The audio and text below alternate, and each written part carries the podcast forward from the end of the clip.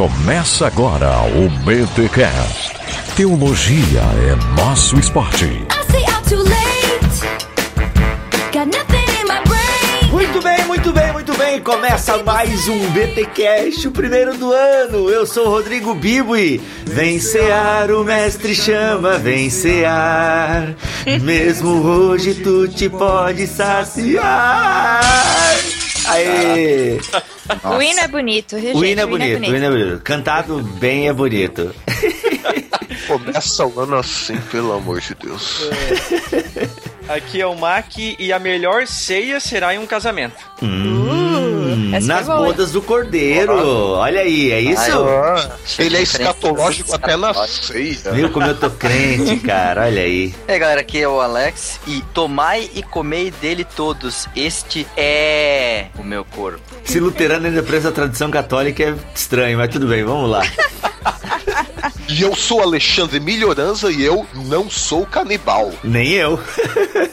Até porque se é, é, não é, né? E eu sou a Glória Sibai, panis es et panis manibis. Ó, a Glória foi batizada no Espírito Santo, gente. que legal. Eu entendi o. Batista renovada, reformada e arminiana. É, ô Glória, o que, que é esse panetone aí que você falou? Já passou o Natal. Pão é e pão continuará. Olha, é isso aí, Glória. É isso. Ai, meu Deus, gente. Estamos aqui reunidos, o time completo do BTcast. Olha só que coisa linda, gente. Primeiro BTcast do ano, todo mundo aqui unido para falarmos, né? E olha só que interessante, né? Estamos aqui unidos para falar de comunhão, para falarmos da ceia do Senhor. Olha que coisa linda. Isso tem tudo a ver? Você já sentiu aí na entrada, mas eu não sei se aquilo que foi cutucado aqui na entrada vai acontecer neste BTcast, ok? Eu sei que vocês estão aí curiosos, transubstanciação, consubstanciação, memória. Talvez esse tema ainda não entre neste episódio, porque ceia é um tema vasto. A gente vai começar com Jesus, depois vai para Paulo e aguarde o episódio seguinte para nós continuarmos a discutir esse tema daí dentro da história, dentro da sistemática, ok? Mas eu tenho certeza que você vai gostar. Seja bem-vindo. Este é o BTcast e se Deus quiser e assim permitir, a gente tem um ano inteiro pela frente de muitas pautas, muitos temas e coisas boas. Vamos para os recadinhos, Sr.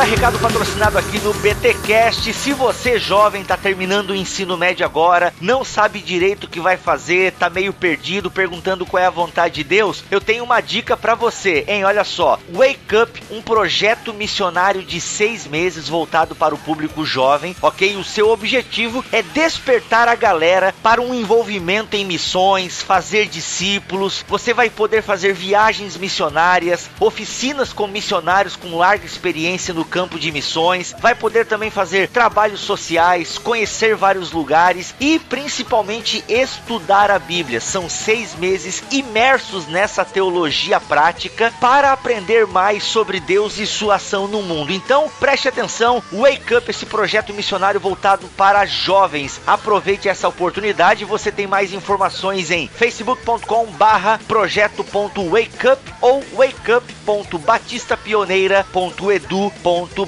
Os links estão aqui no post. Desperta aí, galera. Wake up.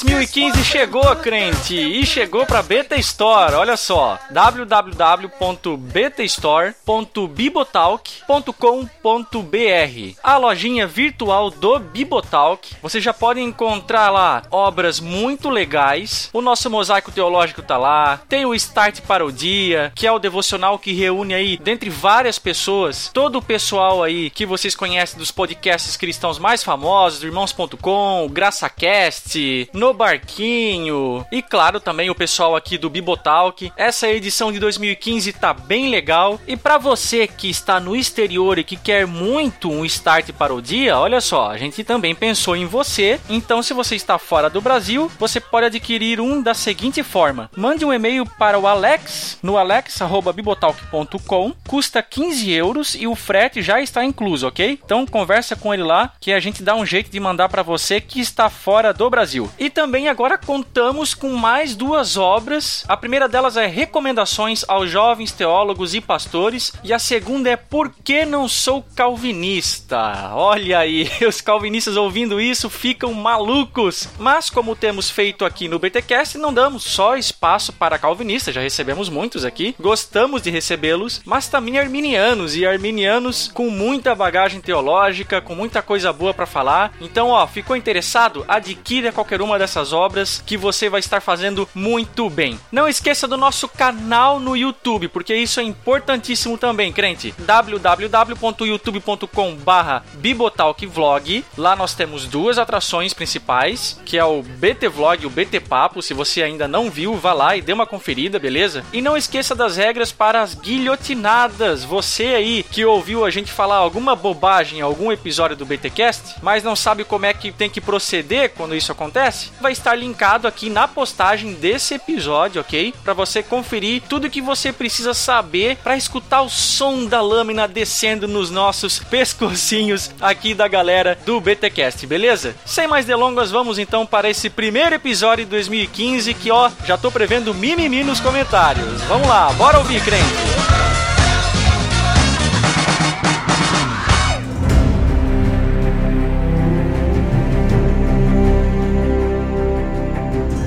Falando um pouco sobre como começou a ceia e quando ela foi celebrada, antes da gente entrar nas questões teológicas, Jesus e Paulo, é legal a gente nos ambientarmos naquela noite, né? Uhum. Bom, provavelmente ela. Provavelmente não, né? Ela aconteceu na noite do dia 14 para o dia 15 do mês de Nisan, Uhum. ou, se quem quiser conferir lá com a Torá, com o Antigo Testamento, no mês de Abib. Os dois são exatamente o mesmo mês, é que muda aí o, depois do, do cativeiro, alguns nomes dos meses mudaram, né? Uhum. Esse mês de Nisan, na verdade, ele é o primeiro mês do calendário judaico religioso. É abril, o né? sétimo- Isso. Uhum. E o sétimo do mês civil. Ele marca então o início da primavera no hemisfério norte, por volta aí de abril, Uhum. né? E aí só fins de curiosidade, só pra gente ter uma noção aí do ano e tudo mais de quando aconteceu, de acordo aí com os cálculos astronômicos e não astrológicos, Óbvio.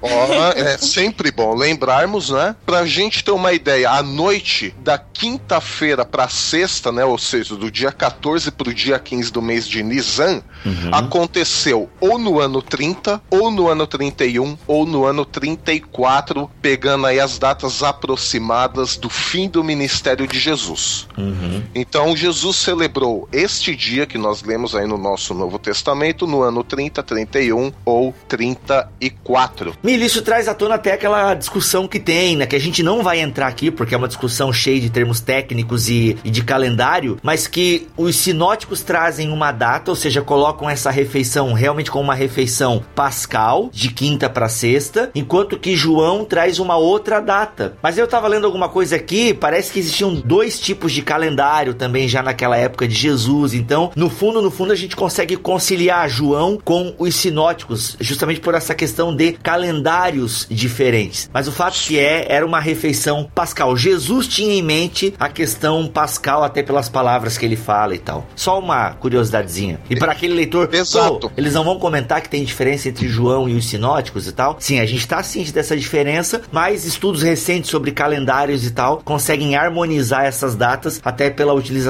de dois calendários diferentes e tal. E nem precisa, na verdade, assim, se você não interpretar o primeiro versículo do capítulo 3 de João, ora, antes da festa da Páscoa, porque tudo acontece por causa desse versículo. Se você interpretar como uma preparação para o sábado, em vez de é, interpretar como se aqui fosse uma quarta-feira, então basta a interpretação da, da expressão festa da Páscoa. Mas enfim, existe mesmo essa. É, e tem a data farisaica da Páscoa, a data dos saduceus, então talvez João tenha utilizado o calendário saduceu e os sinóticos o calendário farisaico e tal. Então É, isso... outra interpretação é que João quis ligar, né, Jesus à Páscoa mais diretamente. Uhum. Não necessariamente seguiu a cronologia, ele quis interpretar a história. Mas eu não vejo muita necessidade disso. O versículo de João 18, 28 de acordo aqui com o nosso amigo Joaquim Jeremias, Uhum. ele diz que em João 18, 28, ele pode sim fazer um relacionamento com o dia 15 de Nissan, que é a, a comemoração da Páscoa, né? Uhum. Então, se a gente partir desse princípio, sim, João pode estar harmonizado, de acordo com o que você e a Glória falaram aí, João está harmonizado sim com os evangelhos sinóticos. Mesmo porque a gente tem que lembrar o seguinte,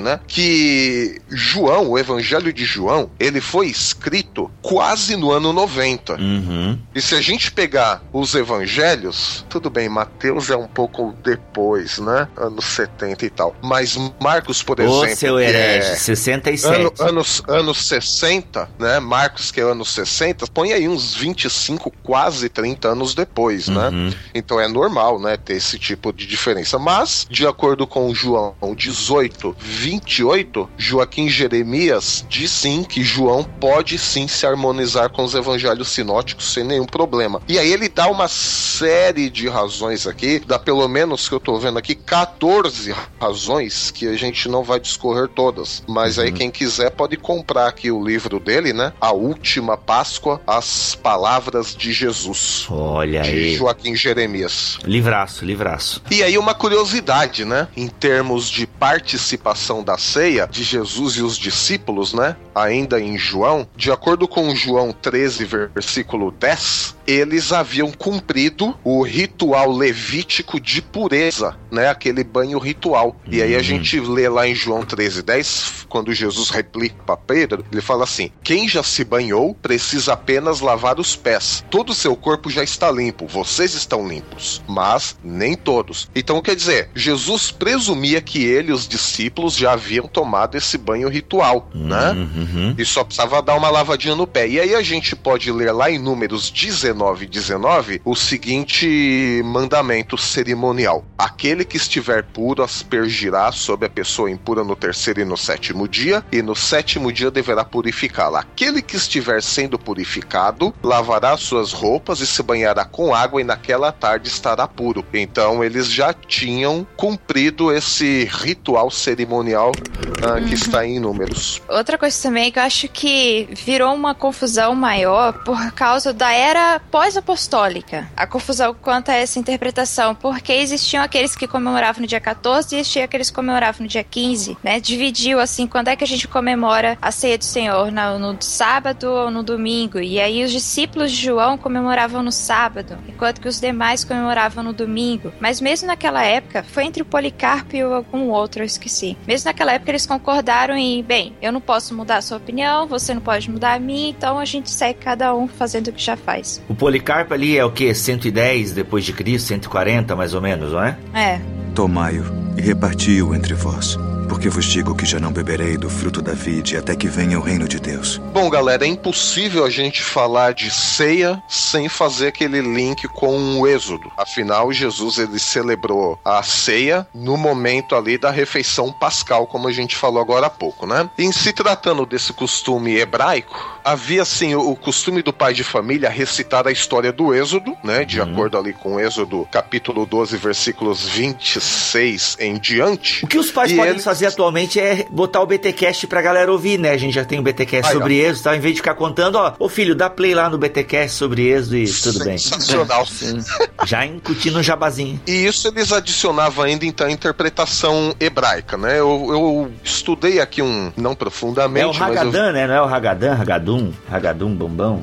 Acho que é o Hagadan, que é o nome dessa depois dessa interpretação que a Mishnah vai dar. E aí o, o rabino Gamaliel, ali por volta do ano 30 depois de Cristo, disse que aquele que não mencionar e interpretar três coisas na refeição pascal, na verdade não cumpriu seu propósito. Quais eram as três coisas, os três elementos? Cordeiro pascal, pão ázimo e ervas amargas, né? Uhum. O Cordeiro Pascal significava que Deus tinha poupado os filhos de Israel, né? No no décimo sinal ali do, do Egito. Uhum. As ervas amargas é que os egípcios tinham tornado a vida dos nossos pais um momento difícil, uma vida difícil. E o pão sem fermento que os nossos pais foram livres do Egito. E aqui é legal porque tem um trocadilho hebraico entre a palavra massá e assá, que significa ázimo, sem fermento, e sair. Então, pão sem fermento, maçá, lembravam a eles do Iaçá, da saída do Egito. Eu achei que tinha que amassar para depois assar.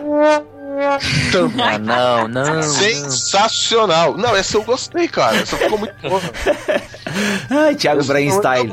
E aqui, ó, eu lembrei do Mac também, porque tem um sentido escatológico nesse lance aí do pão sem fermento. Por quê? Hum. É, é um sentido último de que Deus vai suprir todas as necessidades, né? Uhum. Deus tinha alimentado Israel miraculosamente, o seu povo, durante a travessia no deserto. Então você vê, ultrapassa só essa questão da saída realmente, né? Mas o pão também lembrava da provisão de Deus do povo durante a travessia do deserto. E a comunidade primitiva depois entendeu isso como um simbolismo da abundância de pão nos tempos do Messias. Inclusive o que tu citaste agora, Milho, sobre essa ideia da Páscoa, né? Ela ser meio que uma memória daquilo que Javé fez pelo povo e daquilo que Javé faz pelo povo. É, eu lembrei agora que eu li aqui o que o Joaquim Jeremias disse, até no livro que tu acabou de citar, mas eu li isso num comentarista citando Jeremias, que uma das interpretações possíveis para o em memória de mim, quando Jesus fala isso, e com base em manuscritos e em todo o estudo linguístico que o Jeremias fez dos manuscritos do NT, ele traz a ideia de para que Deus se lembre de mim. Ou seja, esse em memória de mim, Jesus estaria dizendo para que Deus se lembre de mim, ou seja, para que Deus se lembre do Messias. Para essa ideia de que assim, é esse tom escatológico que a ceia tem, né? Para que Deus se lembre do Messias. Façam isso para que Deus se lembre de me mandar, de me enviar, para que Deus, ou seja, para que Deus dê um fim é, nessa coisa ruim, né, nesse mundo caótico e tal, nessa esperança escatológica, essa que é a verdade. Então é interessante como a própria Páscoa de Jesus, ou o novo significado que Jesus está dando para a refeição da Páscoa, traz essa ideia e esse link já com a instituição da Páscoa em Israel, para que Deus se lembre do Messias, ou seja, e Deus se lembrar do Messias é envia logo salvação para o teu povo, ó Javé. E aí a gente vê também, por conta dessa associação do cuidado de Deus com Israel durante até a travessia do deserto e tudo mais, a gente vê ali em 1 Coríntios 5, 7 e 8 que Paulo associa a vida de Jesus com o pão ázimo, né? Ele Isso. diz: livrem-se do fermento velho para que sejam massa nova e sem fermento, como realmente são. Pois Cristo, vosso Cordeiro Pascal, foi sacrificado. Por isso celebremos a festa não com fermento velho, nem com o fermento da maldade e da perversidade, mas com os pães sem fermento da sinceridade e da verdade. Então ali, ser cristão, né, é viver a Páscoa, ou seja, na liberdade da escravidão do pecado, né? E aí o Cordeiro Pascal seria a, é a imagem desse Messias que foi sacrificado e o fermento, que é aquele simbolismo que foi, né, o fermento foi tirado de todas as casas naquela noite do dia 14 pro dia 15 de Nissan, que é o símbolo da maldade que Jesus também vai falar para os discípulos depois, ó, fermento dos livra-se do fariseus. fermento dos fariseus, Isso, que era bom. essa maldade, era digamos, era o pano de fundo da antiga criação, né? Uhum. É, e a gente lembra ali de Gênesis e tal, né, que o coração do homem estava inclinado à maldade. E aí vem o pão nesse sentido escatológico duas vezes, né? Como massa pura, que é símbolo da pureza e da verdade, que que vai caracterizar a nova criação, e como massa nova, simbolizando a comunidade que foi redimida por Jesus. Tomai-o e reparti-o entre vós, porque vos digo que já não beberei do fruto da vide até que venha o reino de Deus. Milho, vem cá. Quando Jesus, os evangelistas, o mesmo Paulo, reinterpretam, escrevem o relato da ceia, utilizando toda essa, essa linguagem tipológica do Antigo Testamento, retomando, reinterpretando esses elementos do Antigo Testamento, ele está tomando símbolos que são muito importantes para o judaísmo e dando novos significados para eles na perspectiva do que aconteceu na morte e ressurreição de Cristo. Ou seja, na verdade, na ceia ele está antecipando aquilo que vai acontecer logo a seguir, né? Mas o significado permanece para nós. Será que a igreja não joga isso tudo fora quando faz da ceia aquele domingão do Faustão gospel aí, que não tem sentido nenhum quase? Só mais um evento que acontece no, de vez em quando no domingo? Ah, só um memorial, né? Um simples memorial, né? Não, É, bom se fosse é, mas- um memorial, porque nem isso é, Bom né? se fosse, bom É. se fosse memória, pelo menos fosse isso, mas nem isso não é. Tudo é jogado fora. Todas as palavras de instituição não são mais usadas, é, as formas litúrgicas são jogadas fora por serem tradição. Todos os elementos que trazem essa simbologia e o significado delas são simplesmente abandonadas por um certo purismo na interpretação bíblica. E eu questiono se é mesmo um purismo isso. É, a gente tá esquecendo um pouco da mística do culto, penso eu. Mística aqui no bom sentido, né? Eu já tenho discutido isso, né? Conversado sobre isso até com alguns amigos e tudo mais, sobre essa questão do abandono do misticismo, né? Por causa. Quando tu fala em misticismo, invasão. eu acho que, só pra te deixar claro, porque realmente a palavra misticismo, ela já soa meio esotérica e tal, a galera já imaginando o Isso. milho sentado num triângulo, uma coisa assim, de perna cruzada, aquela coisa toda. Mas a- eu penso que a ideia mística, quando a gente fala isso, é a ideia que a religião cristã lida com o transcendental. É, transcende o que a gente tá vendo ali. É, né? transcende É a matéria, então... Nesse sentido. Uhum. Não, é, não, não é magia, né? É mística, não misticismo, vamos dizer, né? Mas Não é vamos lá, né, Emílio? que a gente tem hoje. troca a mística pelo misticismo atual, porque hoje a ideia E- de que muitos crentes têm do culto de ceia, que, falando bem a verdade, é o que é mais frequentado na maioria das igrejas, justamente por conta desse entendimento equivocado, de que o culto de ceia, ele, por algum motivo, ele é melhor, por algum motivo, a gente sabe motivo, né, mas é o motivo é a interpretação errada, melhor do que os outros cultos. Então, ó, eu não vou nos outros cultos durante o domingo, por qualquer motivo que seja, mas no culto da ceia eu não posso faltar. Ah, se faltar, eu tô em pecado grave, Deus vai me rejeitar. É, não, realmente também não pode ser levado por esse lado, né? Mas o fato é que, assim, algumas igrejas históricas estão meio com medo dessa invasão neopentecostal também. Então, como o Alex falou, estão tirando essa mística boa, né, que a gente está tratando e substituindo por um show. Estão tirando o transcendente, colocando só imanente e, e- substituindo esses elementos espirituais só por coisas visíveis e, e para entreter os cristãos. Né? Mas Isso olha é- só, não indo só na, né, nessa cultura gospel que o Alex mencionou, mas muitas igrejas normais que não são assim tão inseridas no universo gospel e tal, mas o próprio culto de ceia, ele é mais uma agenda, então é uma vez por mês, que daí tem aquele culto, tu percebe que o próprio culto ele não é voltado para a reflexão em torno do que a ceia significa, daquilo que Jesus quis. Não, não. É, então aí é só mais um negócio. é, não, no- aí o pregador Isso. prega lá qualquer coisa, aí no final, ó, pessoal, temos aqui a ceia, aí lê lá, geralmente, é, pelo menos na igreja que eu frequentava, se lia lá 1 Coríntios 11, 29 e tal, justamente pra dar aquela, né, examine a si mesmo e tal, tal, tal, né? E aí o que acontece? Aí alguém já tinha o pão picado ali,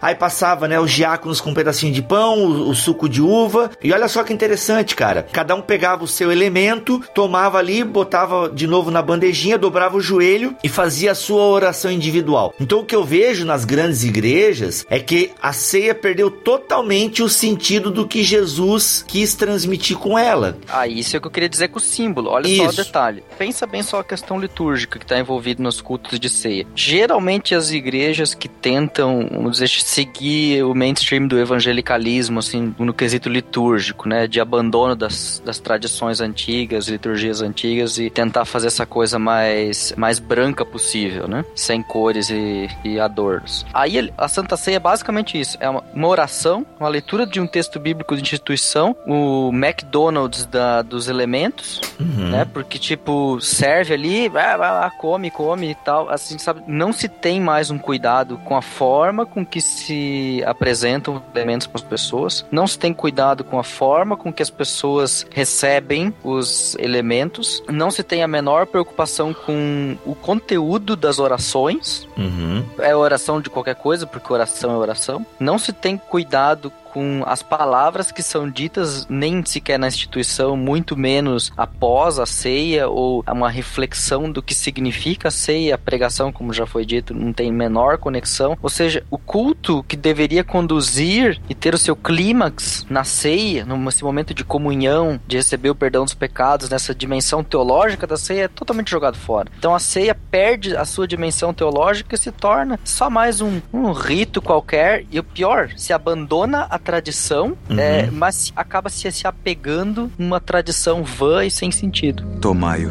e reparti-o entre vós, porque vos digo que já não beberei do fruto da vide até que venha o reino de Deus. E outro ponto que eu acho que a gente deve mencionar, e para mim é o principal ponto, eu também não sou tão ligado à tradição assim como tu e tal, mas assim, para mim um outro ponto que é fundamental e se perdeu é a questão comunitária da ceia. Isso. Exato. Olha, eu tava pensando esses dias assim, é, a ceia é a única coisa que a gente ainda não pode fazer sozinho, mas se você parar pra pensar, você celebra sozinho mesmo estando na igreja. Isso, justamente. Uhum, uhum. Exato, porque a oração é pra ser individual, tu tem que fazer individual. O pãozinho já é cortado individual, cortado tudo. individual, é. Ou seja, nem sequer, por exemplo, na- nas liturgias eh, reformadas, clássicas, luteranas ou calvinistas que sejam, ou católicas, aquele pão, ele precisa ser partido na Uhum. frente de todos e as pessoas precisam ver que o pão está sendo partido. O cálice não pode estar cheio, você tem que pegar o jarro e despejar o suco ou o vinho dentro para as pessoas verem que está sendo servido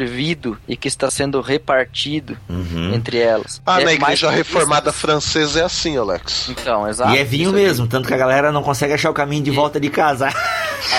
Não, mas aí até na minha igreja, que é batista aqui na França, é vinho também. Isso aí, isso aqui não significa nada aqui, Biba. Sim, sim. É, É, é uma Europa, discussão que é irrelevante aqui. Não, e nem vamos entrar nela aqui também. Vamos voltar para a questão comunitária, aí- que eu quero, eu quero Exato. trazer a ideia da comensalidade, do sentar à Exatamente. mesa. Uhum. Aí essa coisa, por exemplo, existe, por exemplo, no, dentro das igrejas reformadas, não sei no Brasil, eu tô olhando mais pra cá. Os luteranos usam ainda muito hóstia, mas os reformados usam pão. Isso. É, eles partem o pão e muitas comunidades têm a tradição de você arrancar um pedaço daquele pão. É assim. França- mostrar assim que você tá tomando parte daquilo que é de todo mundo. Uhum. E o cálice é um só, ou no caso pode ser vários, no caso de ter muitas pessoas no É, culto, a questão né? de saúde Mas- também é legal nesse Mas Não, não, mas na que eu fui, que eu participei, é um cálice só. A gente faz um círculo. É, as pessoas estão sentadas no banco, elas levantam, fazem um único círculo e o cálice vai passando. É, e o pastor, a pastora, né, no caso da igreja que eu fui visitar, ela é a última a tomar. Putz.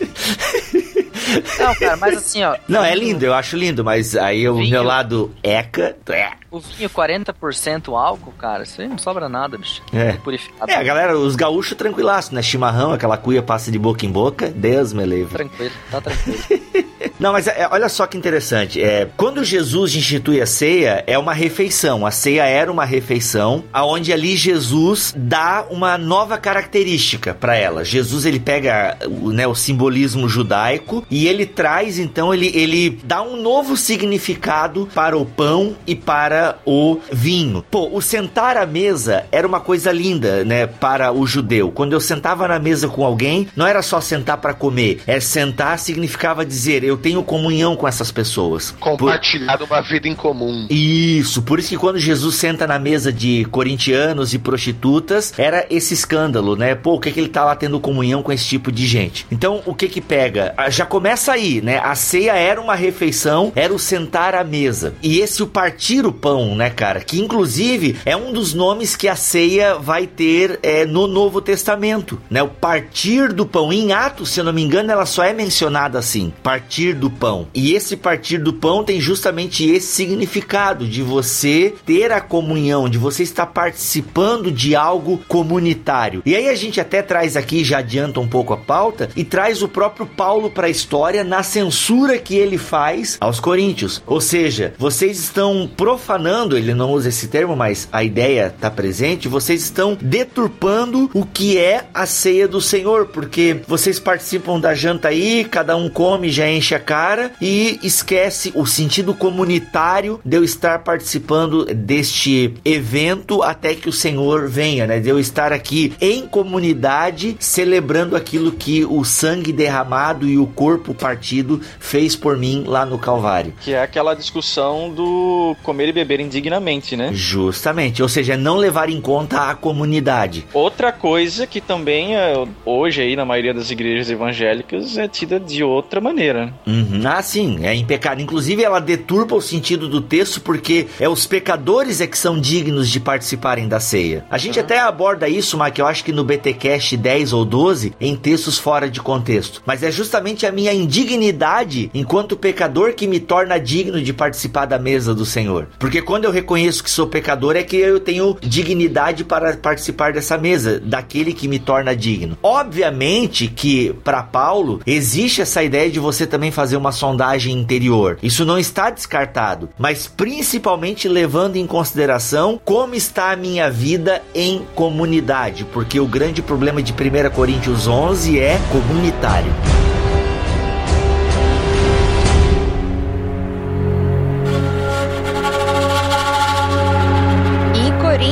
Já era um problema antigo, né? Porque primeiro, eles já não tinham mais aquelas festas de amor, que eram aquelas reuniões em que eles tinham refeições, e geralmente logo depois tinha ceia. Eles já não tinham mais essas refeições, se limitaram somente à ceia, quer dizer, já tinham perdido aquela parte, né, comunitária, aquele momento, aquele evento. Uhum. Aí depois só ficaram com a ceia e depois na ceia eles ainda deturparam. Ô Glória, onde é que você leu isso aí? Porque parece que diverge um pouco daquilo que eu li. Ou eu posso ter entendido errado também, né? Mas eu tava lendo aqui o comentário Esperança e ele dá a entender que a ceia, isso também era acho... festa de amor. É, que a ceia acontecia dentro de uma refeição, que num determinado momento após eles comerem, era então realizada a ceia com os elementos, tendo todo esse sentido teológico isso, religioso. Então, é isso mesmo. Essa refeição anterior era festa de amor. Mas isso acontecia ainda em Corinto. No iníciozinho da carta, o Paulo reclama disso, da divisão e não sei o que, não sei o que lá. E depois ele passa a reclamar que não só a festa de amor, mas também a ceia tinha sido corrompida. Ah, tá. Mas a festa de e... amor, a festa ágape ainda acontecia. Eu não sei, eu vi comentário que não. Mas de hum. qualquer forma, existiam essas duas festas. O Tertuliano fala disso, o Crisóstomo hum. fala disso. É porque ela parou, pelo que eu andava lendo, lá no segundo século. Só que a festa ágape meio que foi é, a tradição no cristã. Geral, no geral. No Corinto. Uhum. Enfim, fica agora para pesquisa dos ouvintes. Comentários estão aí. A questão da participação indigna também, só estendendo um pouquinho aqui, na verdade não era,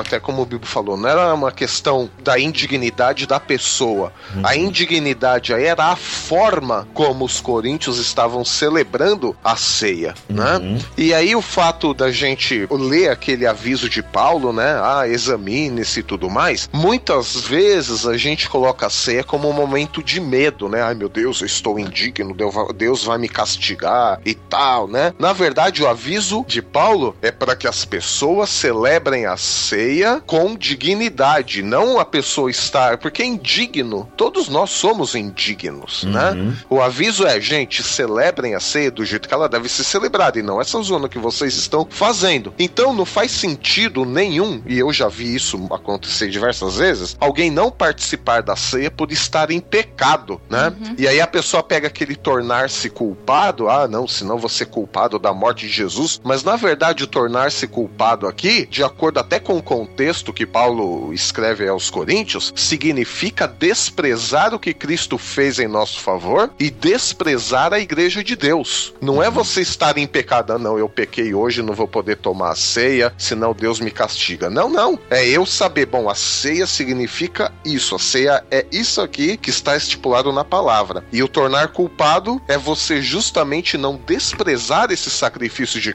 Cristo e muito menos desprezar a igreja. Isso uhum. é se tornar culpado. Tem uma, um outro ponto que pega essa questão de não ser capaz de discernir a, a, o corpo de Cristo, a, não só tendo em mente a comunidade, como fazendo a menção à questão da percepção da presença do Senhor na ceia, né? Não leva só a questão da presença comunitária, como a gente tem falando aqui, mas de fato que não, não sabem o que acontece na ceia. Uhum. Isso é que isso vai remontar aquela questão histórica reformada, né? A respeito da... Da presença presença de Cristo. Da presença de Cristo uhum. na ceia, Lutero, Zwingli, Calvino, segundo a interpretação de alguns, tem a ver com isso também. Sim, até porque memória, de certa forma, né, fazer isso em memória de mim, a palavra grega para memória, ela justamente tem sentido de trazer com vitalidade o evento do passado para o presente. Então, memória traz a presença. É nesse ponto que a gente não pode desprezar Cristo e desprezar a igreja. Uhum. Porque a partir do momento que a gente faz faz a ceia de qualquer jeito, até como o Alex citou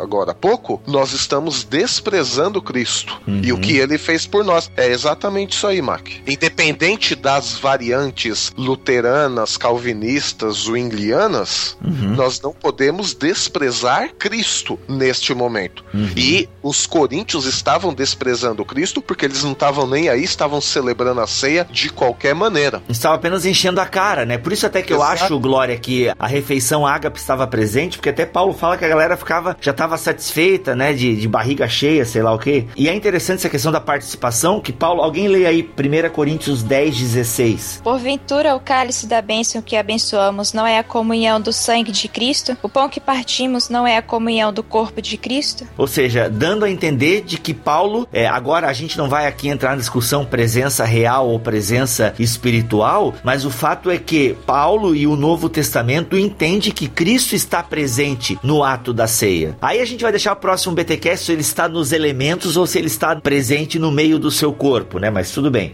né? Ah, o Alex já tá se coçando, mas tá. Uhum. Outra coisa, aqui Paulo tá reclamando no capítulo 11 da falta de respeito com a igreja e aí o Milho acrescentou que existia também uma falta de discernimento com o Senhor. E o João Crisóstomo, ele fala sim que a ceia se chama do Senhor, tem esse caráter público comunitário justamente porque ela é do Senhor. Uhum. Ela não uhum. pertence a cada pessoa. Então, não tem como você ofender a igreja sem ofender a Cristo na ceia. E se o pessoal que está nos ouvindo ainda não concorda com, ah, não, mas examine-se, se eu achar que eu tô culpado, que eu tenho pecado, não sei o que, eu não devo participar. Eu acho que vocês estão esquecendo de ler o restante do versículo que diz assim: é, examine-se, pois, o homem a si mesmo e assim coma do pão e beba do Boa, cálice. muito bom, perfeito. E, e, então, isso prova que não é uma questão de pecado ou não, mas é uma questão de forma como se participa uhum. e se comemora a ceia. De consciência de do tá consciência. que está acontecendo ali. Tomai-o e reparti-o entre vós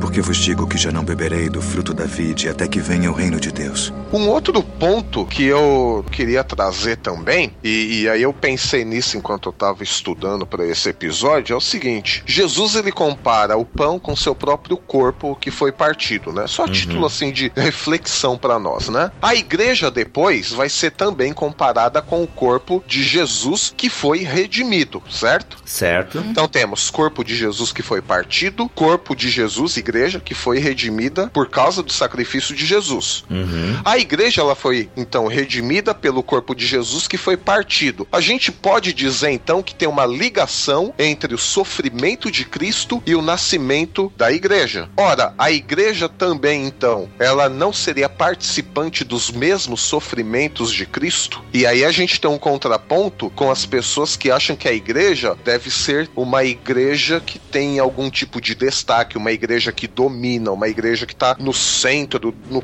palco das coisas, né? Uhum. E aqui eu vejo a igreja nascendo do sofrimento de Cristo. Então, foi só uma reflexão que eu fiz breve assim. Será que a igreja ela não deve ser tão sofredora ou participar mais do sofrimento de Cristo do que ser uma igreja que domina? Ah, isso é óbvio. O carregar a cruz é carregar, é ir em direção à morte. Assim como eu fui perseguido, vocês serão perseguidos. Neste mundo tereis aflições. A Filipenses Filipenses 1:29 retrata bem isso, né? É uma reflexão que a ceia também traz para a igreja, né? Participação nos sofrimentos de Cristo. A vós foi dado o privilégio não somente de crer em Cristo, mas também a padecer ou sofrer por ele. Tá aí. É. E tem outras passagens também, Paulo, que parece fazer uma ligação entre é, você só participa da exaltação se você participar do sofrimento. Tá aí um outro aspecto que é pouquíssimo explorado na ceia, então, por exemplo. É, cara, tem tanta coisa que dá para explorar, meu Deus. É, porque assim também todo culto de ceia ficar sempre com o mesmo discurso, acho que se tornaria ao longo dos anos meio cansativo. Né? Mas aí é que entra onde o, o, Alex falou, que deveria ter sim mais do simbolismo. É, a ceia não é de palavras, a ceia é visual. Sim. Né? Ela... Uhum. É de caráter então, parabólico. Exatamente, você tem que ver aquilo, não necessariamente ouvir aquilo, mas ver aquilo acontecendo. E yeah, ao mesmo tempo é uma grande riqueza que a gente tem na nossa mão de comunicação da palavra de forma visível e ao mesmo tempo é difícil pro povo evangélico acostumado com essa ideia de que nós somos igreja da palavra, nós só pregamos o evangelho, nós só anunciamos o evangelho, agora de repente a gente tem algo palpável e visível. Uma vez que a gente abandonou toda essa coisa medieval que vinha junto com a igreja católica, ortodoxa, das obras de arte e tudo mais, a gente limpou e, e calfinou os nossos templos por dentro de branco, até tiramos a cruz e colocamos Jesus escrito assim num letreiro colorido no fundo. Ô palhaço. É, Ah, pode falar, não sou mais. é, mas, mas o Alex é um pensamento extremamente iconoclasta, né? Ele foi pra outro extremo. Exatamente. Aí a gente joga fora a ceia junto, ou como a gente não pode jogar fora porque Jesus mandou, eu faço como um, um irmãozinho uma vez me disse dentro da minha própria igreja. Ele disse assim: por que, que a gente faz ceia? Ah, porque Jesus mandou. Mas qual é o sentido? Mano, sei lá, sentido nenhum, porque, né, faz porque Jesus mandou fazer, pronto. Somos uma igreja muito platônica e pouco aristotélica. Ah, não. Depois, deixa pra depois, deixa pra depois. Eu não resisti, desculpa. Bom, vou deixar a veia pastoral agora falar um pouquinho mais alto. Na última ceia que eu presidi, queria trazer aqui a título de reflexão pra gente também, que a ceia ela é um memorial que nos traz toda a história da salvação. Isso quer dizer que a gente consegue perceber isso, a gente consegue destacar a intervenção de Deus na história humana. E esse momento litúrgico, ele condensa todo o trabalho de Deus entre os homens. Por quê? Esse momento é cheio de fé, de poder do Espírito Santo e de esperança. E por que a gente tem todos esses três elementos na Santa Ceia, né? Porque a gente tem todo o momento histórico da humanidade, toda a história da humanidade. A gente tem a fé na ceia porque a gente vê o passado e a gente consegue ver o sacrifício do Senhor em nosso favor. A gente tem o poder do Espírito Santo porque hoje a gente vive esse momento presente para anunciar a morte do Senhor, dizendo ao mundo que existe uma nova aliança de Deus com a humanidade e enfim, nós temos a esperança porque a gente olha para o futuro e nós sabemos que Jesus vai voltar. Por isso esses três elementos fazem parte da nossa vida com o Senhor nessas três dimensões do tempo dentro da ceia do Senhor. Pessoal, você sabe que o BTcast a gente não gosta de extrapolar muito o tempo e tal, mas calma que toda aquela discussão, transubstanciação, consubstanciação, presença real, presença espiritual, memória, a diferença entre as narrativas de Lucas, Paulo, Marcos, tudo isso nós vamos trazer num próximo episódio sobre a ceia, que talvez até seja o próximo BTcast ou pode vir num BTcast Plus. Calma que a gente vai trazer essas discussões, a gente até julga elas importantes. Então assim, calma que a gente só quis trazer mais um pouco o aspecto aqui mais bíblico, mais pastoral. Então, fique frai e não descabelai, como dizia o meu tio, OK? Tomai-o e reparti-o entre vós. Porque vos digo que já não beberei do fruto da vide até que venha o reino de Deus. Pessoal, para pontuar aqui, eu sei que é meio óbvio, mas vamos aqui pontuar as diferenças entre a ceia e a Páscoa. Como é que vocês pontuam a- as diferenças e semelhanças? Primeira diferença é o fato que você não tem mais um cordeiro, né? Como até então. Imagina, se o Jesus chega lá com os discípulos e é, cadê o cordeiro? Até os discípulos indagam, né? Cadê o cordeiro? E não tinha. Não faria sentido ter um cordeiro como acontecia até então, mas Cristo está sendo o novo cordeiro, né? O último, santo, imaculado e tudo mais. Isso, justamente. E a semelhança é que ambos apontam para a questão de salvação, a salvação que vem de Deus. E como um símbolo, um símbolo que visa trazer à memória essa salvação de Javé. A salvação não como a finalidade somente de um lugar, né? Uhum, Não. Mas salvação como restabelecimento do relacionamento de Deus com o povo. Isso. Tanto no Êxodo era um novo momento de relacionamento com o povo, e agora em Jesus nós temos o restabelecimento, como Paulo diz, né? Uhum. Jesus fez a reconciliação com Deus. Então a salvação, ela não não é só um passaporte para o céu. Longe disso, de ser apenas isso. Mas é aqui e agora. Já experimentamos nessa vida já a salvação. Isso tem consequências éticas e tudo mais, tá, tá, tá, tá, tá. Exatamente. Ótimo. A questão dos elementos, gente, né? Porque ali nós temos o cordeiro, que é o próprio Cristo, Cristo e tal, daí tem o pão, o vinho que tem uma série, né, de os cálices que eram tomados, o vinho uhum. que era dividido em, em três copos da água, se eu não me engano e tal. Todos esses elementos se perdem na prática da ceia no cristianismo, uhum. ou não? É. Não. Não, ainda existe o pão, né? E se acredita sim, que sim. O, o, cálice que foi usado para a instituição da ceia foi o terceiro cálice da Páscoa, que era o chamado cálice da bênção, que inclusive foi até um versículo que a gente leu aqui em Coríntios, né? Uhum. Não é esse aí que é o Santo Grau? não, aqui eram, eram quatro cálices, não é? Isso. É. Então. E o cálice usado é o cálice da bênção. Ou seja, ali para os discípulos teve toda aquela simbologia, né? A questão da cultura judaica e tal. Mas depois, agora, as diferenças para nós ficou mesmo só o vinho ou o cálice, né? Como é que vocês enxergam isso? Essa, essa ideia dos elementos. Os elementos são importantes ou eu poderia fazer uma ceia com Doritos e Coca-Cola? Ah, não. Não. A gente já, o Alex já bateu na tecla aqui do simbolismo que deveria ser retomado de maneira certa, né? Aí Sim, mas lá... aí a gente já faz com suco de uva na maioria das igrejas evangélicas brasileiras. Pois mas é. Mas ainda é o tive... fruto da vide, né? Pelo menos. É, eu tive, eu tive um debate. só não tem álcool. É, mas ainda é o fruto da vida, isso é fato. Ainda Certa que com bastante conservante. Eu... e sódio. Fala, Alex.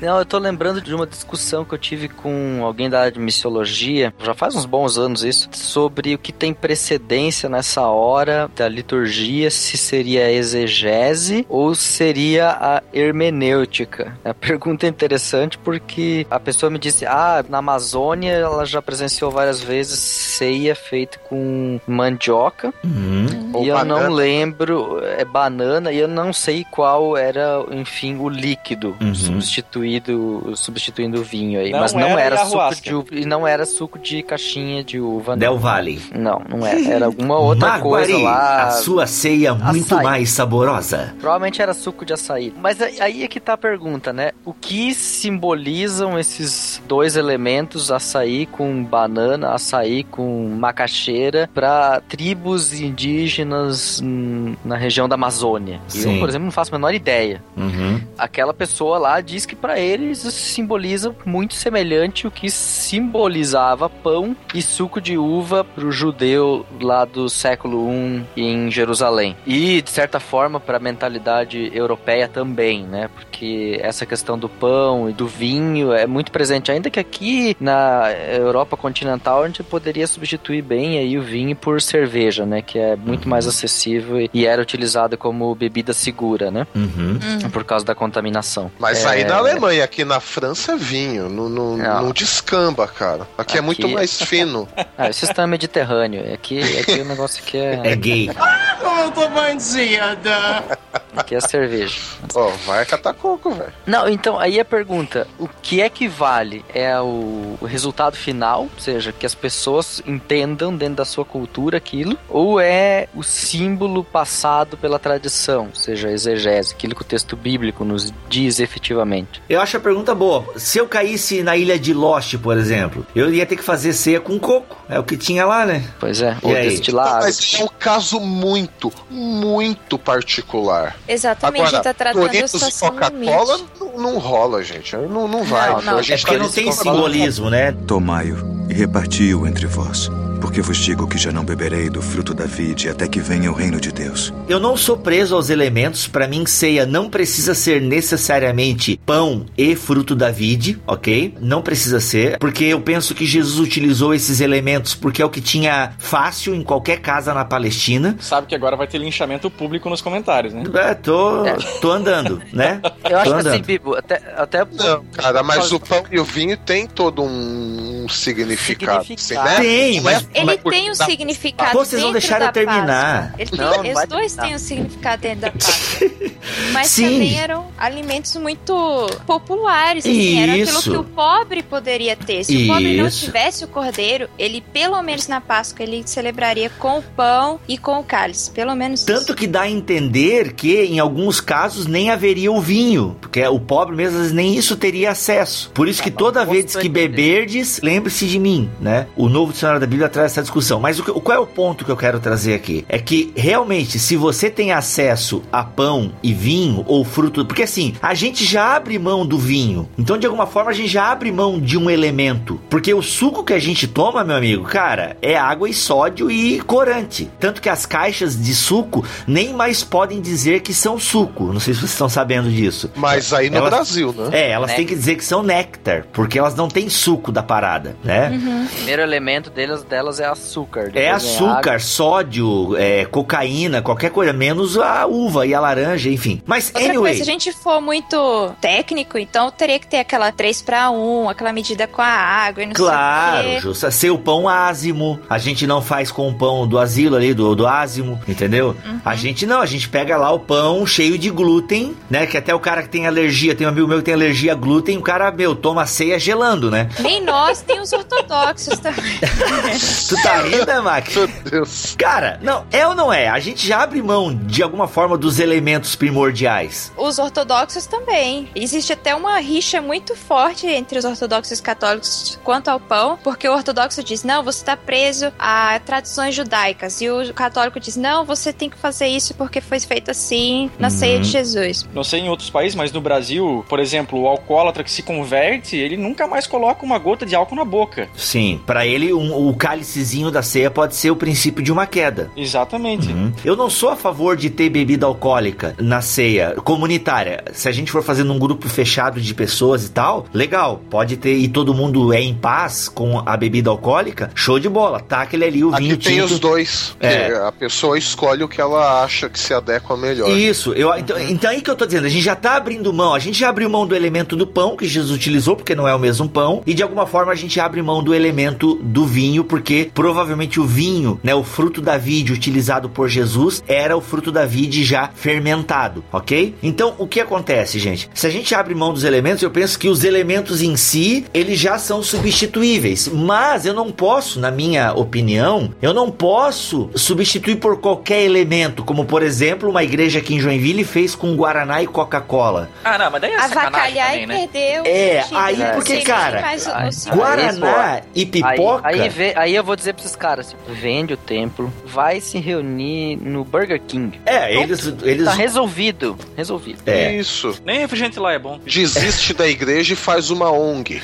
É, então assim, ó, mas deixa eu terminar de falar. O que eu quero dizer é o seguinte: eu, eu não, pô, eu não terminei ainda a minha explanação, caramba. Vai, Vivo, vai. Agora, gente, calma, muito calma. Não, mas acho que vocês estão entendendo o que eu quero dizer, né? Eu posso abrir mão dos elementos pão e vinho, porque eu já abri mão, de certa forma, a utilizar outro pão e a utilizar outro líquido, mas eu também não posso pegar qualquer elemento assim. Eu acho que o elemento tem que ter um simbolismo, porque de alguma forma o pão e o vinho, o vinho que a gente usa, ou o pão e o suco da uva, é, de alguma forma tem, né? Ainda passa o simbolismo do pão é amassado, né? O pão, assim como Jesus foi amassado por nós. O suco da uva, hoje em dia, já não é mais pisado, né? Mas a uva ali ainda é espremidinha e tal, passando a ideia do sofrimento, aquela coisa tudo e tal. Então, se a gente vai trocar por um elemento, esse elemento tem que fazer no mínimo sentido, assim como o missionário da conversa que o Alex teve. É, É. por isso cachaça e rapadura faz sentido, né? De alguma forma, pessoal dos CabraCast aí, de certo. Olha aí, né? É fazer com caldo de cana e rapadura, entendeu? E se são elementos comuns daquela cultura de fácil acesso, por que não? Né? Por que não? Se você vai fazer em determinada região do Paraná é mandioca e café. Então, sabe, eu acho que nesse sentido, ou eu vou para uma cultura onde não tem o vinho. Aí agora eu vou ficar importando vinho ou importando é, maguari de uva para poder cumprir. Ou como eu já ouvi alguém falar, não, pelo menos mostra então a foto do cálice e a foto da uva. Tá, mas daí a pessoa come o quê? Se a ceia é justamente esse caráter de uma ação parabólica. É esse caráter Então, mas de um- olha só. Não, aí mostrar foto também não, pô. Não, não, é zoeira. Tomai-o e reparti-o entre vós, porque vos digo que já não beberei do fruto da vide até que venha o reino de Deus. Mas eu diria assim, ó, não tem desculpa na nossa cultura ocidental, fortemente impregnada pela cultura europeia, como é no Brasil de modo geral, como é na América de modo geral e aqui na Europa também, é inadmissível e indesculpável que os elementos tradicionais da ceia sejam deixados de lado por qualquer outra coisa. Estou com Eu Alex. posso, eu posso até admitir que uma tribo que não tenha contato com a cultura ocidental, em qualquer lugar do mundo, pode ser até aqui na Europa mesmo, mas que não tenha, aqui logicamente não tem, mas qualquer outro lugar do mundo não tenha contato e não conheça estes elementos, utilize outros. Aí eu admito. Agora na cultura ocidental não tem desculpa. Mas eu acho Tô aí contigo, que, que existe uma falsa impressão de globalização, de que tudo chegou em todos os lugares. Se você for num sertão, numa, numa cidade muito afastada, é muito possível que eles não tenham nem um supermercado e muito menos o suco de uva vendendo no supermercado. Talvez pra eles seja melhor tomar suco de cana de açúcar, porque Pode não ser, mas tem. eles- então, Eles o que eu pão. Sim, mas por exemplo, numa, numa tribo muito afastada, talvez nem o pão. O que eu quero dizer é que eu acho que a gente só deve evitar o pão e o vinho quando existe a falta. E quando existe a falta, que a gente pelo menos se baseie no critério da simplicidade e de toda a significação que o Bibo falou aí. É, até dentro desse contexto aí, uma vez uma postagem do Facebook, alguém colocou pra eu assistir o filme O Anel de Tucum. É, e eu dei uma olhada nesse filme tal, meio que por cima, e ele trata um pouco da teologia da libertação e tal, e daí no final do filme a galera realiza, né, uma ceia com os elementos ali daquela fazenda e tal, que são elementos que trazem a questão, que mostram o sofrimento do povo, que lembram, então tem esse caráter de sofrimento ali, que a galera engano, faz com tapioca e água de coco, que são aquilo que eles produzem, né, a farinha da a farinha de mandioca ou farinha de tapioca, agora eu não lembro, Tapioca. tapioca, né? Ou seja, eles fazem a ceia ali com a água de coco e a farinha de tapioca, que é justamente são elementos ali daquela cultura deles que denotam o sofrimento do povo. Ali eu fiquei com um pouco o pé atrás, porque de alguma forma a ceia que Jesus institui não quer apontar para o sofrimento do povo como a Páscoa apontou. A ceia aponta para o sofrimento de Cristo, ou não? Ou ela aponta também para o sofrimento de um povo pecador que precisa de um redentor? Como é que vocês entendem isso? A ênfase tá sempre no sacrifício de Cristo por nós. No, por nós, no sofrimento de Cristo, né? Se não, isso é meu corpo, isso é meu sangue, perde o sentido, pelo menos pra mim. Pois é, cara. Então, no fundo, você achar também um elemento, né? Um novo elemento pra ceia é um baita desafio. É, até porque você não dá pra desreferenciar totalmente do pão e do vinho, né?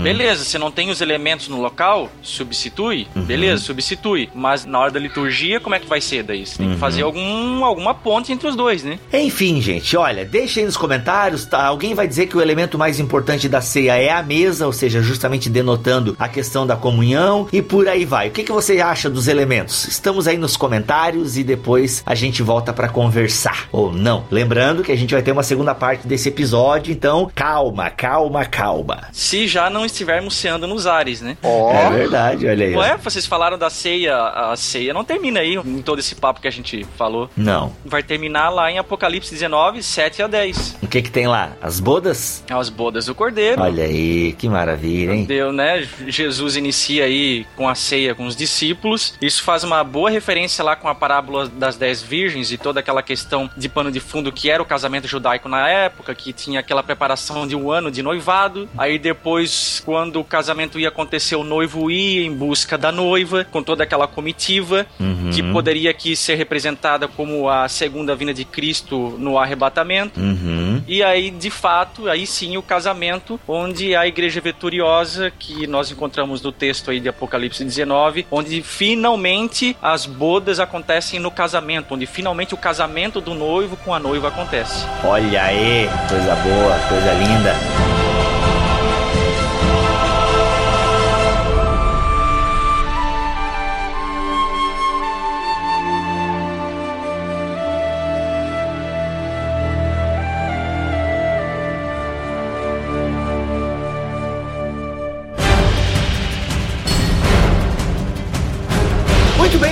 Caminhando então para o final de mais um BT Cash, o primeiro do ano. A gente ainda tá esquentando os motores, né? Como eu acabei de dizer, vai ter ainda uma segunda parte sobre a ceia, tratando dos aspectos mais é, sistemáticos em torno desse tema. Mas eu penso que o que a gente falou aqui já deu pra gente gerar uma reflexão sobre a importância desse ato. E é isso aí. Eu agradeço a Deus por estar agora numa igreja onde a ceia é participado em família, em conjunto de amigos. Eu achei muito bacana. Eu sei que um encerramento, mas já deixa eu dizer aqui que na resgate onde eu tô agora, a ceia a gente faz um círculo de amigos, né? Várias famílias fazem um círculo e aí os membros da família vão lá, pegam os elementos, trazem pra roda. Geralmente, né, a, o, o ancião ali serve todos os integrantes daquela roda. A gente participa tudo junto do pão e do suco da, da uva. Eu achei muito legal essa maneira com que a resgate é, celebra a ceia, porque ela resgata esse aspecto comunitário. Então, eu sou o Rodrigo Bibo de Aquino, feliz por estar numa igreja que tem redescoberto o verdadeiro sentido da ceia do Senhor. Maravilha. Eu sou o Mac e gastronomicamente falando, carne de cordeiro não é lá aquelas coisas assim.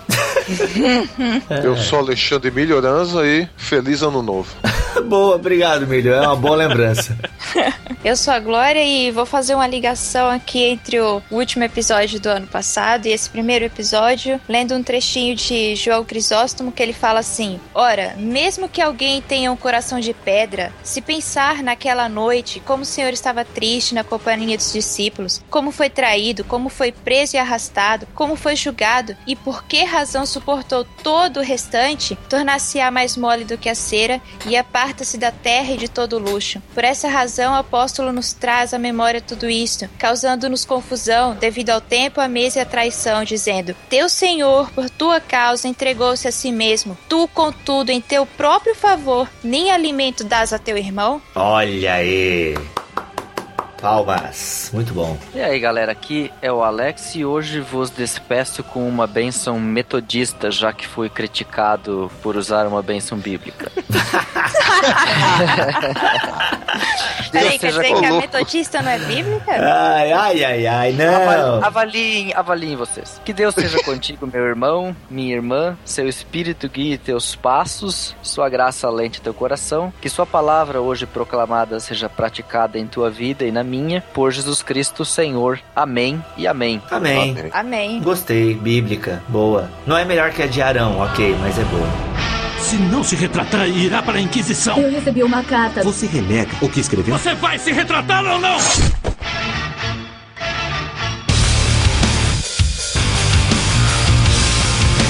Crente! Vamos aí para a primeira leva de e-mails de 2015 aqui no Concílios e Guilhotinas. O nosso primeiro e-mail do ano aí é do Daniel Cazé. Fala galera do BTcast, meu nome é Daniel Cazé, imagino que seja Cazé, ele não colocou acento aqui, mas vamos lá. Sou de Fortaleza, Ceará. Escuto o BTcast há muito tempo e comento pouco no site. Ê, Daniel. Comprei o Mosaico Teológico e está sensacional. Bom, eu só queria passar por aqui para fortalecer a fé de vocês de alguma forma, dizendo que vocês ajudam muito a gente a formar pensamentos sobre o assunto que não conseguimos entender diretamente. E em outros episódios, as mensagens são verdadeiras doses de ânimo. Deus abençoe a vida de vocês, fazendo com que permaneçam no ensino verdadeiro e bíblico. Outra e-mail aqui é do Luiz Vulcanes. Olha só, sobrenome legal aí, gostei. Vulcanes. Não consegui fazer nenhuma piadinha com o sobrenome, mas vamos lá. Faz pouco tempo que conheci o podcast e confesso que foi amor à primeira vista. Estou fazendo a maratona e quase chegando no episódio 17 e acompanhando os atuais à medida que vão saindo. Louvo a Deus por esse trabalho esclarecedor e enriquecedor. Espero logo ter condições de contribuir financeiramente com vocês. Olha aí. Pena não tê-los conhecido quando morei em Joinville entre 2003 e 2004. Acho que a gente nem existia nessa época, o Lucas. Mas quem sabe ano que vem a gente apareça por aí. Eu tenho amigos na comunidade Golgota. Um grande abraço. Próximo e-mail aqui é do Ismael Porto. Oi, caras. Digo, Bibo e Mac. Do jeito que ele escreveu aqui, parecia que um era o Digo, o outro era o Bibo e o outro era o Mac. Esqueceu também aqui do Alex, do Milho e da Glória. Mas esse Digo aqui é tipo, quero dizer novamente, sabe? Então, Digo, Bibo e Mac. Sobre o podcast, o Israel de Deus, manos, Romanos 11, 28, olha só, ele puxou lá do Israel de Deus, podcast antigaço aí. Romanos 11, 28 não nos diz que o Israel mencionado no verso 26 se refere ao Israel étnico, porque os caras rejeitam o evangelho, não creram em Jesus como Messias. Acho que não tem muito sentido afirmar que parte do Israel de Deus é inimigo dos gentios por causa do evangelho. Bom, se eu viajei, me falem, por favor, abraços para vocês e continue com um ótimo trabalho. Deus abençoe. Por favor, faça um podcast sobre os livros apócrifos e sobre a canonicidade dos livros que temos atualmente na nossa Bíblia protestante. Olha aí, Ismael, esse tema aí já tá na nossa lista. Não temos previsão de abordá-lo ainda, mas em tempo aí, surgindo a oportunidade, vamos gravar sim sobre esse assunto. E sobre a sua dúvida aí de Romanos 11, 26, a verdade é que existe uma controvérsia sobre quem seria esse Israel de Deus. Se é só o Israel étnico, se é a junção de todos os salvos, judeus e gentios. Então, existe quem pense de ambos os lados, beleza? E o nosso último e-mail aqui é do João Paulo Marques Vieira. Bom dia, caros irmãos. Ou boa tarde ou boa noite, dependendo do horário que você estiver ouvindo. O meu nome é João Paulo e sou de Portugal. Olha aí. Prometo a você, João, que não vou fazer piadinha de português com você. Adoro o vosso podcast, desde que eu descobri que não quero mais nada. Vou ouvindo todos os antigos. É sempre bom, ora pois. Não, ele não falou ora pois. Eu sou catequista aqui na minha paróquia e os vossos assuntos têm ajudado a desenvolver minhas ideias também. Olha só que português classudo, os vossos assuntos. Apesar de que o que se tem falado, e aqui as igrejas não são tão variadas assim como penso ser no Brasil, minha igreja, católica cristã, é bem legal. É bastante compreensível e o pároco tem acompanhado sempre as mensagens do Papa Francisco. Mais lenha para a fogueira entre calvinismo e arminianismo, escolho Jesus. Olha aí, a trollada do seu João Paulo, hein? Gostaria de um dia poder ouvir um podcast com um convidado especial, o Mário Sérgio Cortella. Um abraço cheio de amor para todos vocês. Se Deus é união, vocês estão com ele. Não façam sucesso, façam história. Bom 2015. Caraca, olha só que e-mail maravilhoso que a gente recebeu do João Paulo. Um abraço caloroso de toda a equipe do Bibotalk para todos os irmãos que estão ouvindo a gente aí em Portugal, beleza? E sim, temos o primeiro efeito BTcast do ano do Isaac e do Matheus. Olha só o que que eles deixaram pra gente. Efeito BTcast.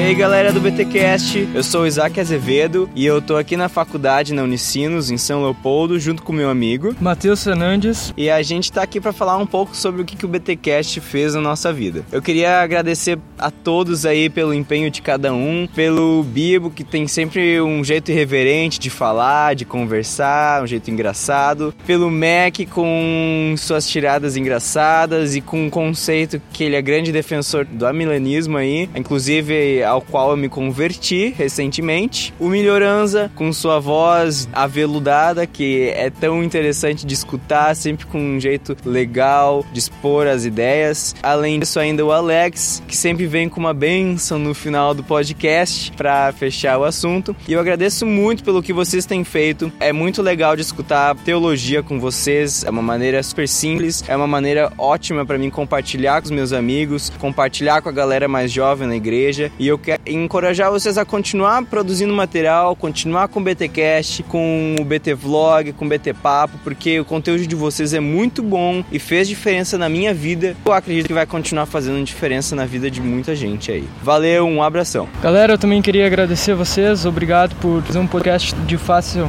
acesso para nós jovens. Obrigado porque o Bíblia é muito engraçado. Obrigado, Mac, também porque eu conheci o milenismo e ler a Bíblia com uma visão milenista faz todo sentido. Peço também que vocês continuem com o BT Vlog, porque é uma coisa muito boa e é, é ver vocês falando e não só ouvir. É legal ver vocês. E peço para que vocês continuem. Um abraço.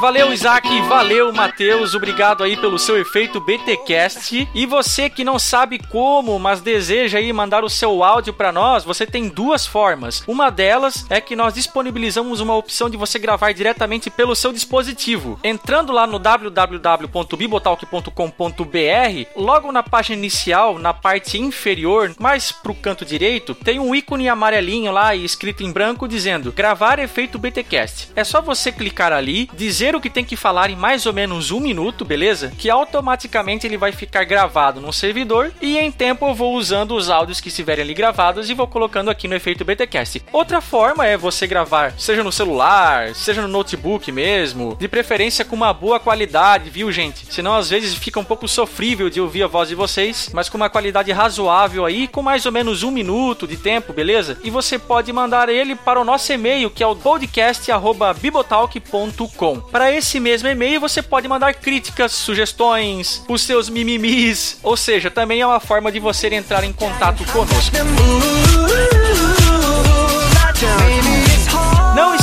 crente, que nós estamos nas redes sociais. Tem a fanpage lá do Bibotalk, www.facebook.com Bibotalk. Também tem o Twitter, que é o arroba Bibotalk. E aqui na postagem desse BTcast, você também encontra os links para seguir os BTcasters nas redes sociais. Tem Twitter de todo mundo lá, do Bibo, do Alex, do Milho, da Glória e o meu, beleza? Siga-nos lá, a gente gosta aí de trocar mensagens com os nossos ouvintes, responder dúvidas, falar algumas besteiras de vez em quando, mas estamos lá. E é isso, pessoal. Esses foram aí os primeiros e-mails de 2015. Continue mandando e-mails para nós, porque nós queremos muito ver você figurar aqui no quadro Concílios e Guilhotinas e saber o que o BTcast tem feito na sua vida, crente. Valeu, um forte abraço e até o próximo episódio.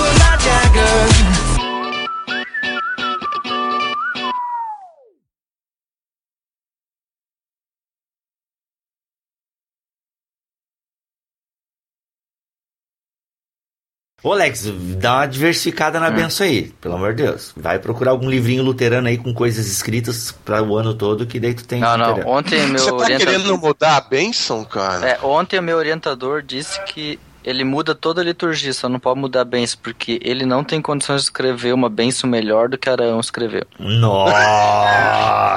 Ah, essa. ok. Sensacional! Desculpa, nunca mais peço. Sensacional. Nunca mais.